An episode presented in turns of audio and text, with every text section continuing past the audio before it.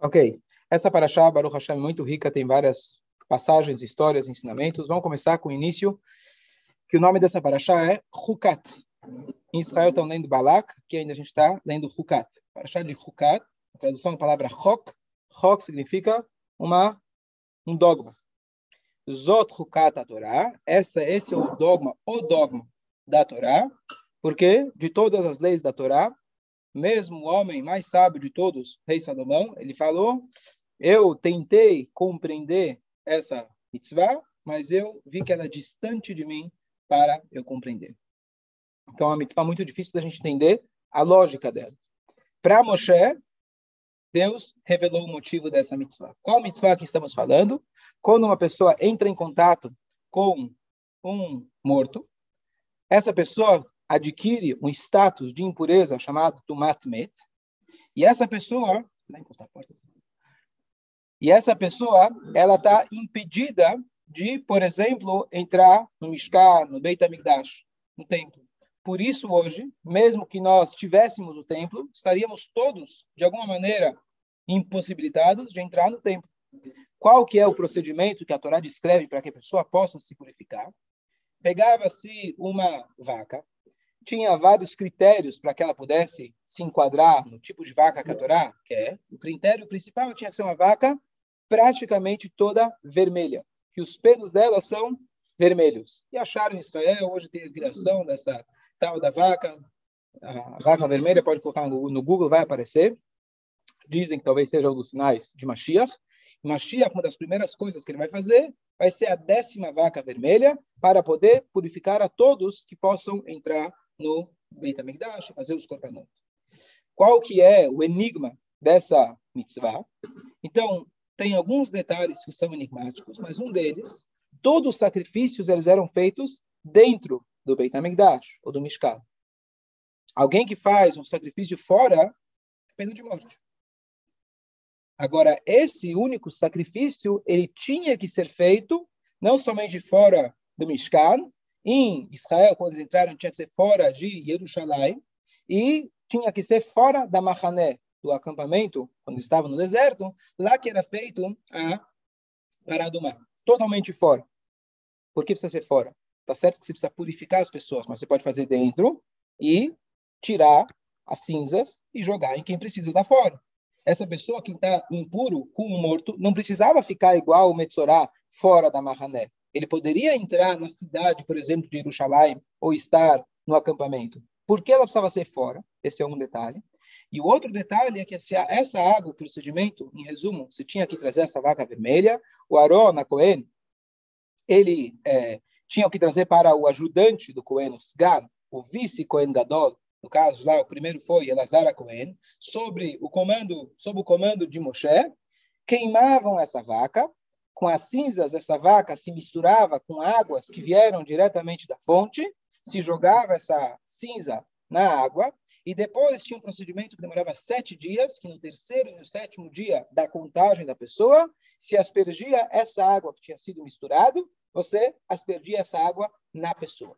A pessoa passava do status de impureza máxima, que é impureza com morto, para estar pura a pessoa que entrou em contato com aquela mesma água, ela adquiria um status de impureza. Não a mesma impureza do morto, mas um estágio menor de impureza. Mas ela, ao tocar na água, ficava impura. E o grande enigma, como pode ser que a mesma água que purifica um, ela está agora impurificando os outros? E uma pergunta que sempre tive sobre essa missão, até aqui acho que todo mundo já tinha ouvido falar, vaca vermelha, Conhecia ou já tinha ouvido falar? Pará do mar, perfeito. Então, a pergunta é, será que o rei Salomão não conseguia encontrar nenhuma explicação para isso? Você tem na própria Paraxá que a cobra que picou o povo de Israel, depois Hashem mandou, já adiantando a pergunta do Mordecai, Hashem fala para Moshe Rabbeinu fazer uma cobra, e eles tinham que olhar para essa Aí para esse mastro onde tinha cobra, e aí eles se curavam. A gente sabe que o remédio, a vacina é feita da própria doença. Tá bom, aqui para do Mar é um pouco diferente, mas será que Shlomo Melech não poderia chegar numa resposta lógica? O que, você acha, Lucinho?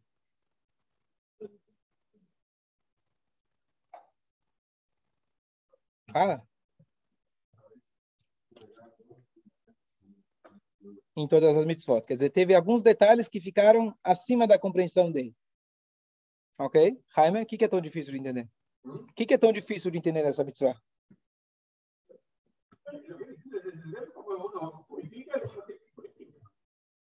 Bom, depende da dose. A gente sabe que se você toma Tilenol na dose correta, tudo bem. Se você toma 10 vezes o que precisa, Deus nos livre, a situação é grave. Que, que é tão complicado?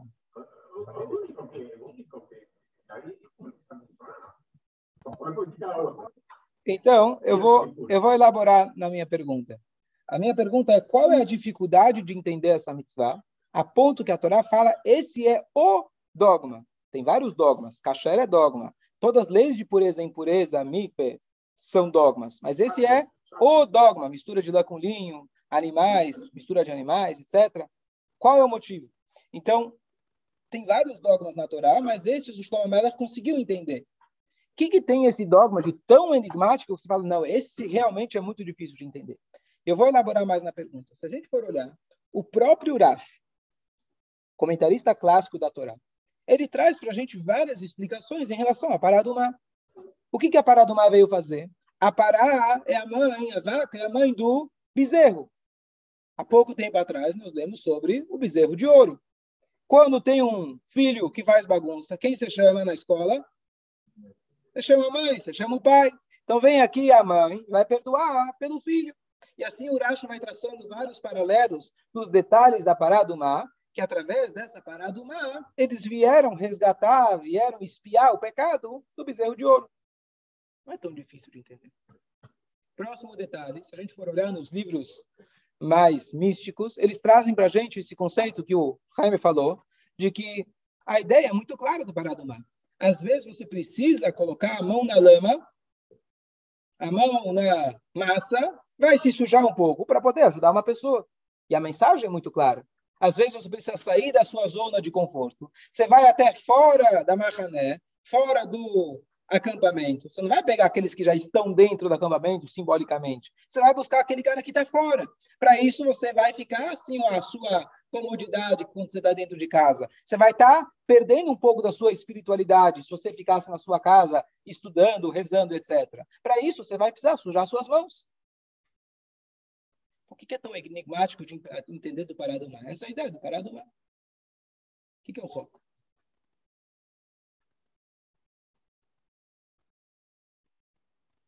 Shlomo Melech poderia elaborar esse pensamento, mas ainda ele ia entender de forma completa. O que é tão difícil de entender? Oh, o Mordecai fala, por que justamente vermelha? Então Rashi fala vermelha. Vermelho simboliza o sangue, simboliza o pecado. Tá certo? E aí, então, a gente sabe que quando quando o seu pecado for vermelho, Hashem vai lá e ele vai embranquecer como a neve. Por que é tão difícil assim? Entendeu o parado mal, Daniel? A gente entendeu. Pelo menos um pouco. O que é tão difícil? O que está tão difícil de entender? Jaime? Como eu falei, o, o, o, um exemplo. Não, é, não explica completo, mas o exemplo do, do veneno da cobra. O antídoto é feito do próprio veneno. Então depende da quantidade, para onde ele vai. Você que está se ocupando em preparar, você vai sujar suas mãos. Aquele que vai ser aspergido, ele vai purificar. Água da mikve. Dependendo de como foi a água da mikve, certo? Ela pode virar, ver, ver diretamente da chuva, ela vai purificar. Se ela não foi feita adequadamente, ela não vai purificar. E tem situações até que, pelos sábios, certos tipos de água pode até impurificar você. Depende de como foi feito. Dei exemplo do Tilenol.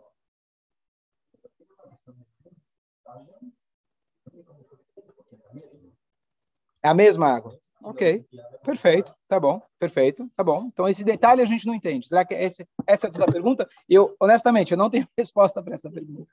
Não tenho. A pergunta eu quero entender o que, que é tão difícil de entender. Verdade, tá bom. Aqui é a mesma dosagem.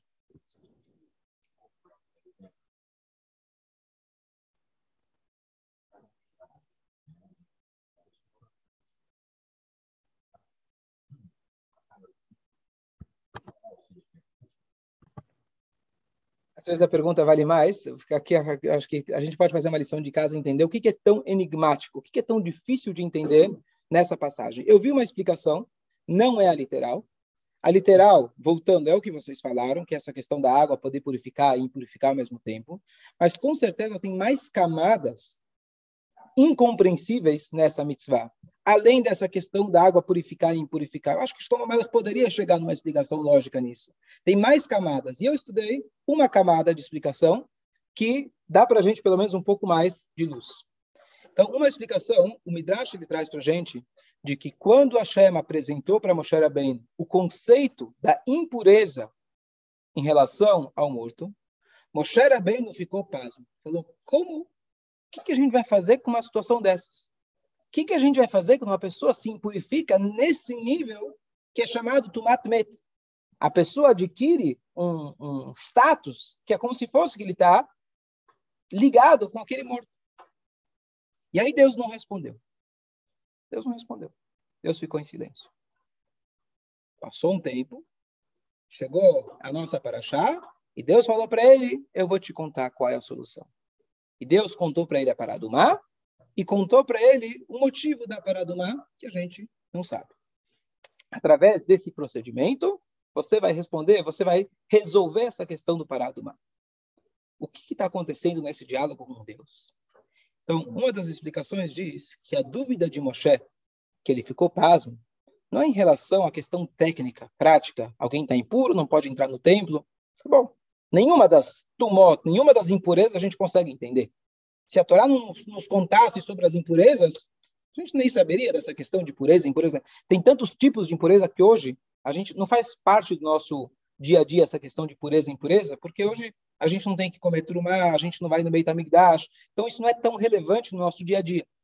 Mas se você for olhar dentro do, do Talmud, você tem centenas, milhares de páginas discorrendo sobre essa questão, todo um, toda uma série, Tahara, toda uma série, na verdade, Teharot, que são tratando sobre essas questões de pureza e impureza, que a gente nos shurim, por, exemplo, não dou muito shurim a respeito disso, e as pessoas vão adormecer. Né? Qual que é a relevância disso? Claro que a gente tem que estudar, faz parte da Torá, mas tem muitos tipos de impureza. O que foi que incomodou Moshe? Então, de novo, não é a explicação literal, mais uma explicação tipo Midrash, etc. Mas a explicação é que Moshe Rabbeinu, ele fez a seguinte pergunta.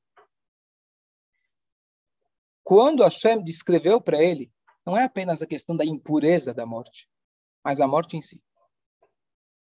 Quando Moshe Rabbeinu entendeu a dor de uma pessoa que, lo além, perde algum parente próximo, e ele entendeu que aquela pessoa fica manchada, entre aspas, fica marcada, isso vai impactar a pessoa até o fim da sua vida.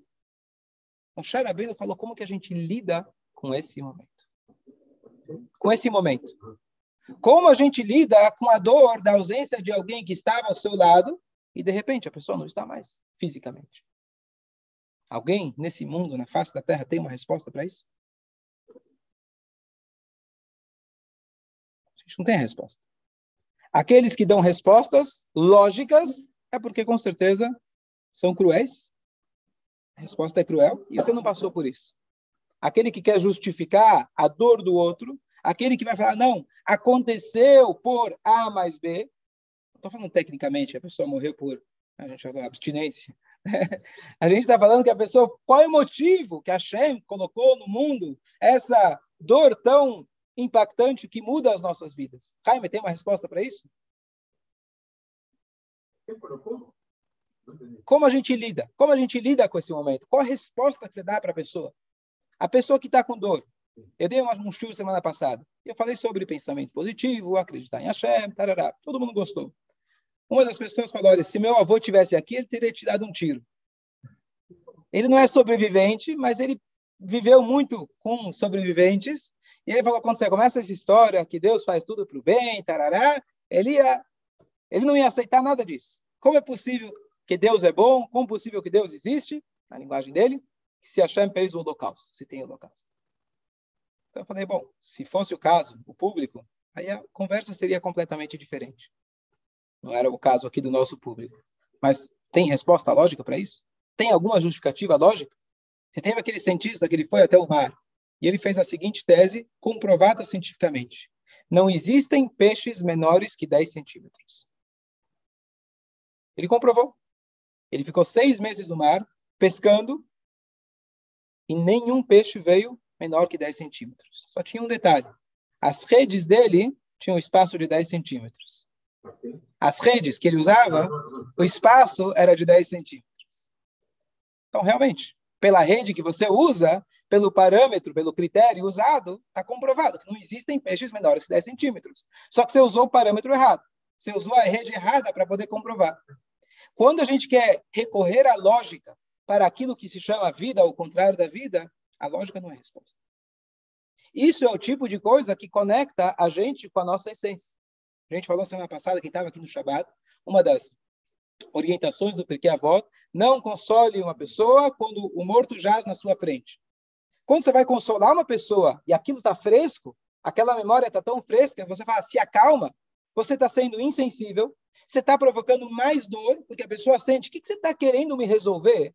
Você que está vivo aqui na minha frente, você que eu consigo olhar, ver, mexer, cheirar, resolvendo uma dor que eu tenho agora da ausência de alguém que não está fisicamente.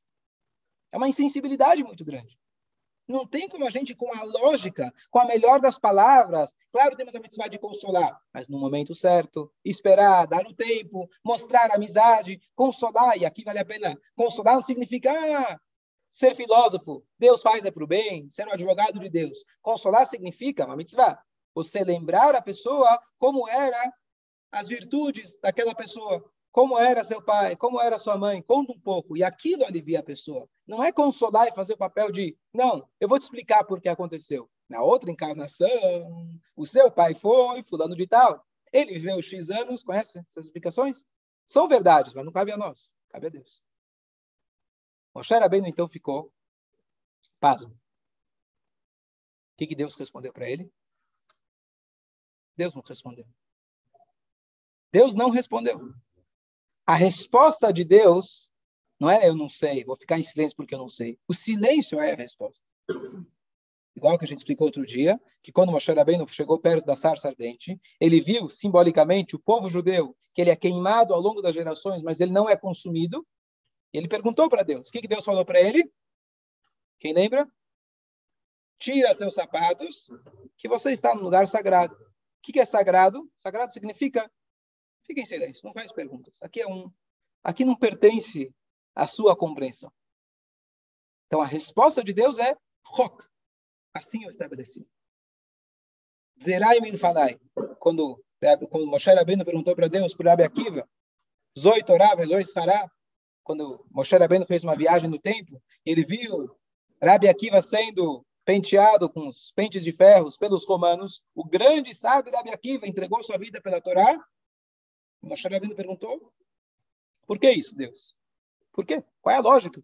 Esse é o, a recompensa de alguém que se dedica para a Torá? E Deus falar para ele, Stock. Fique em silêncio, cala a boca.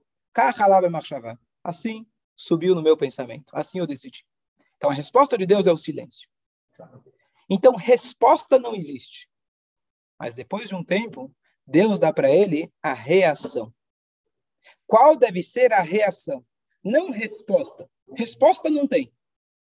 Resposta não cabe. Você está usando o aparelho errado, a lógica, para algo que não cabe, não vai. O peixe menor de 10 centímetros não vai entrar. está usando o conceito errado. Usar a cabeça, a lógica humana para compreender o incompreensível, você está usando a ferramenta errada. Não tem resposta.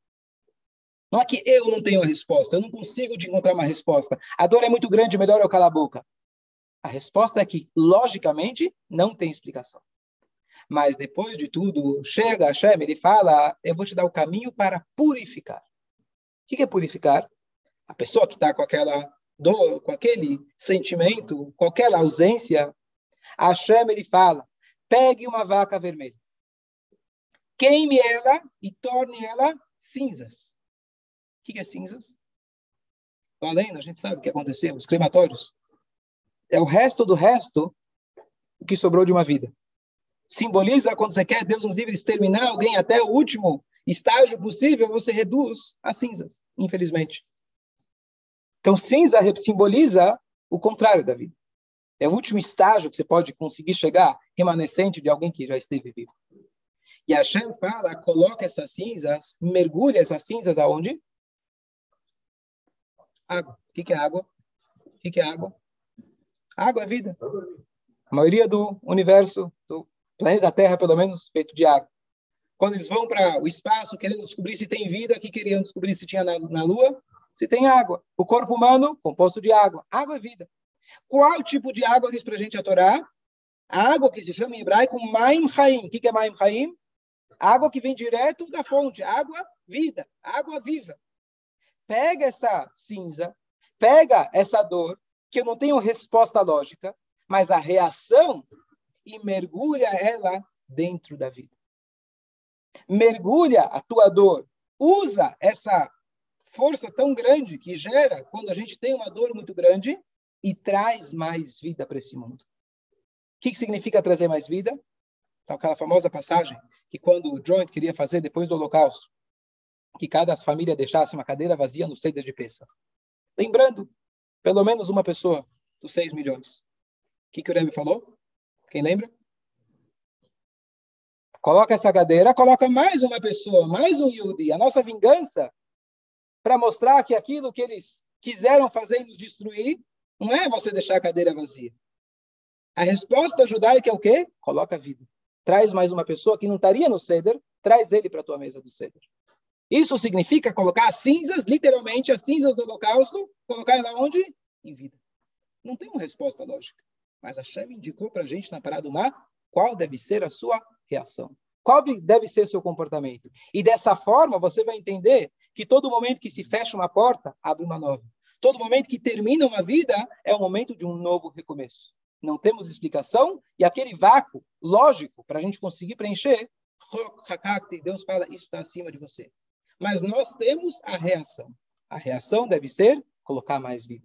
Então, se alguém perder algum ente querido, vamos trazer mais vida para esse mundo. Vamos trazer mais mitzvot para esse mundo. Vamos aproximar mais gente desse mundo. Vamos estar mais próximos um do outro. Essa é a resposta, essa reação, não é a resposta, mas essa reação que a Shem dá para gente. E essa reação é aquilo que traz vida. Essa reação que ajuda com que esse momento de escuridão, esse vácuo, ele se torne, na verdade, não um vácuo, mas o vácuo ele consegue atrair para si coisas positivas. Essa é a ideia da parada do mar. Então, talvez nesse aspecto, falando que parada do mar, o que, que é o roco? O que, que é o incompreensível? É a própria dor, a luto, a morte, a ausência, a gente não entende. Isso é o rock. Isso está acima da nossa compreensão. Que, que a gente deve fazer? Parar de uma, trazer vida. Sim, sabe por quê?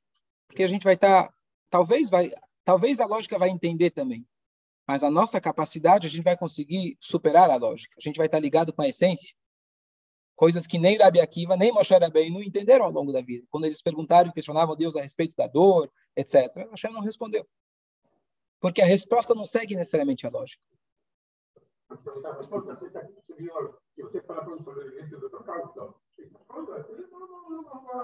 Mas eu vou te dizer, Elie Wiesel, Elie Wiesel, famoso por os livros, livros que ele escreveu. O primeiro, The Night. O que, que é Night?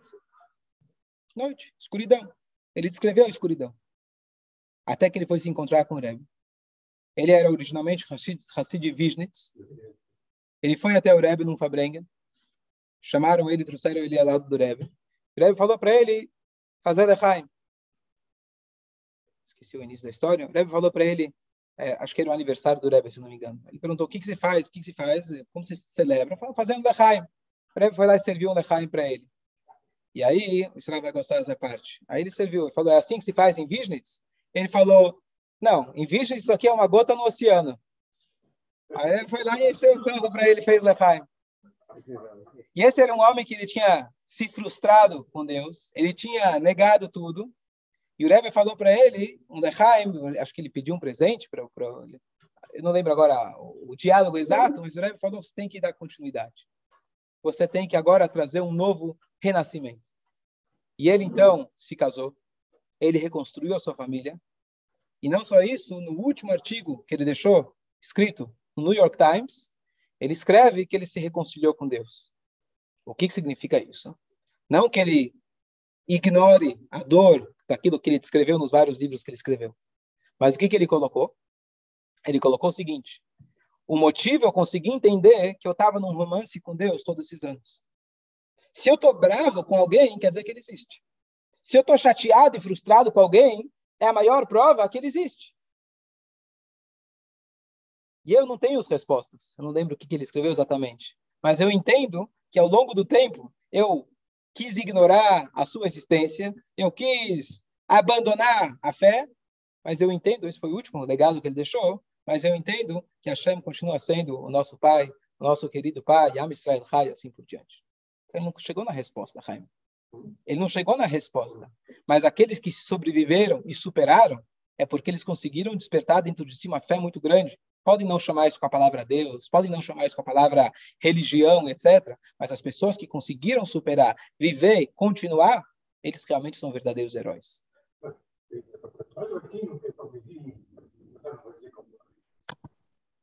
Eu vou, gra vou gravar. Uma das regras muito importantes quando alguém está na posição de responder perguntas, no caso, estou ensinando, por exemplo, não responda a pergunta da pessoa. Responda a pessoa. Toda pergunta que a pessoa faz, que alguma coisa está incomodando ela. Às vezes a resposta pode ser uma resposta lógica, mas muitas vezes é uma pergunta emocional.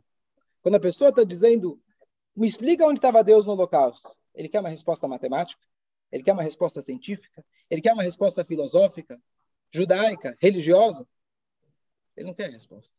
Ele está gritando da dor que ele está sentindo. E o que, que a gente deve fazer? Nós não somos melhores que Deus. Se Deus ficou em silêncio, a gente tem que respeitar em silêncio. Mas depois do silêncio, a gente tem que ensinar a reação, não a resposta. Então a gente tem que se sensibilizar, a gente tem que tentar ao máximo possível se colocar no lugar do outro, mesmo que às vezes é distante para a gente uma realidade imagina como essa, mas qualquer outra perda e etc. A gente se colocar no lugar do outro, se sensibilizar, dar um apoio para que a pessoa possa pegar as suas cinzas e colocar ela dentro da água de vida. Esse é o nosso papel. Então, aqui a gente que tenta fazer o papel de Deus, olha, se eu não responder para esse homem, coitado, ele não vai acreditar em Deus. Então, Deus precisa de mim como advogado para eu responder para ele onde Deus estava no local. Se eu responder para ele, aí ele vai fazer Torah e Mitzvot. Primeira coisa, a própria pergunta já demonstra quanta fé ele tem. Segunda coisa, teu papel não é ser advogado. Terceira coisa, não existe resposta lógica. Você deve se colocar ao lado da pessoa, ficar em silêncio, respeitar esse momento e ajudar ela a enxergar que a única maneira, não dela encontrar a resposta, mas a única maneira dela dar a resposta, dela ser a resposta, é ela pegar as cinzas e colocar ela dentro de água. Essa é a resposta judaica. E a gente viu claramente, aqueles que continuaram, aqueles que deram continuidade à sua vida, reconstruir a família, reconstruir o trabalho. Quantos aqui no Brasil que chegaram aqui, um braço na frente e outro atrás, Baruch Hashem construíram impérios, literalmente, estou dizendo impérios financeiros, que Baruch Hashem puderam dar emprego para muita gente, deu vida para muita gente. Muitos tiveram famílias, filhos, netos, etc. É como lá no, lembrei agora no, no, no um dos um dos diálogos que ele tem com um ator, né, mas do suposto Eichmann, ele fala é, ele pede misericórdia. O Eichmann pede, tenha misericórdia pela minha família. Aí o cara fica quieto e fala, misericórdia? Da tua família? Aí ele começa, eu me lembro, quando o soldado da SS, ele fez, ele tá uma descrição horrível. O que ele fez com meu irmão? O que ele fez com minha mãe? O que ele fez com minha irmã? E você está pedindo clemência pela tua família? Aí ele dá um tempo. Aí ele fala, hoje eu tenho um filho que se chama nome do meu pai. Hoje eu tenho uma filha que se chama, ele falou, em nome da minha mãe. Eu tenho uma outra filha que se chama em nome da minha irmã. Essa é a nossa vingança. Essa é a nossa resposta. Então a gente não tem resposta, mas a gente tem a nossa reação. E essa reação é o que Hashem demonstrou para Moshe Rabbeinu. É um rock. Isso está acima da nossa compreensão. Mas nós temos que ter a reação. Nós temos que trazer vida. Nós temos que jogar água. Isso, só para complementar, de forma muito pessoal para mim, é, na verdade, é a solução. É a única coisa que a gente pode fazer. Resposta não temos. Existe um vácuo, mas esse vácuo ele só pode ser preenchido com água. Preencher com mais cinzas só vai te colocar para baixo. A nossa resposta é pegar as cinzas e colocar ela na água. Que Bezrat Hashem, quando o mundo Mashiach chegar aqui, qual a descrição que o Rambam traz? O mundo vai ser preenchido de sabedoria, como as águas preenchem o oceano. Eu poderia falar como o ar preenche o planeta Terra. É água. A ideia toda é que a gente precisa trazer água, trazer vida. Torá é a vida. Então a gente tem que se conectar. Etz Chaim A Torá é a árvore da vida para aqueles que se seguram nela. Então a única resposta, a única reação é a gente trazer mais vida. É isso que a Hashem demonstra, essa ideia da nossa paraxá. Ruká. Ruká significa, é um, é um dogma, a gente não entende, e a Hashem demonstra para a gente o que fazer com isso, não como responder, como justificar etc. O que fazer? O que fazer é trazer vida, trazer água e espalhar essa água para todo mundo, como o Cohen fazia. Bom dia a todos, Gustavo. Eu gostei, gostei.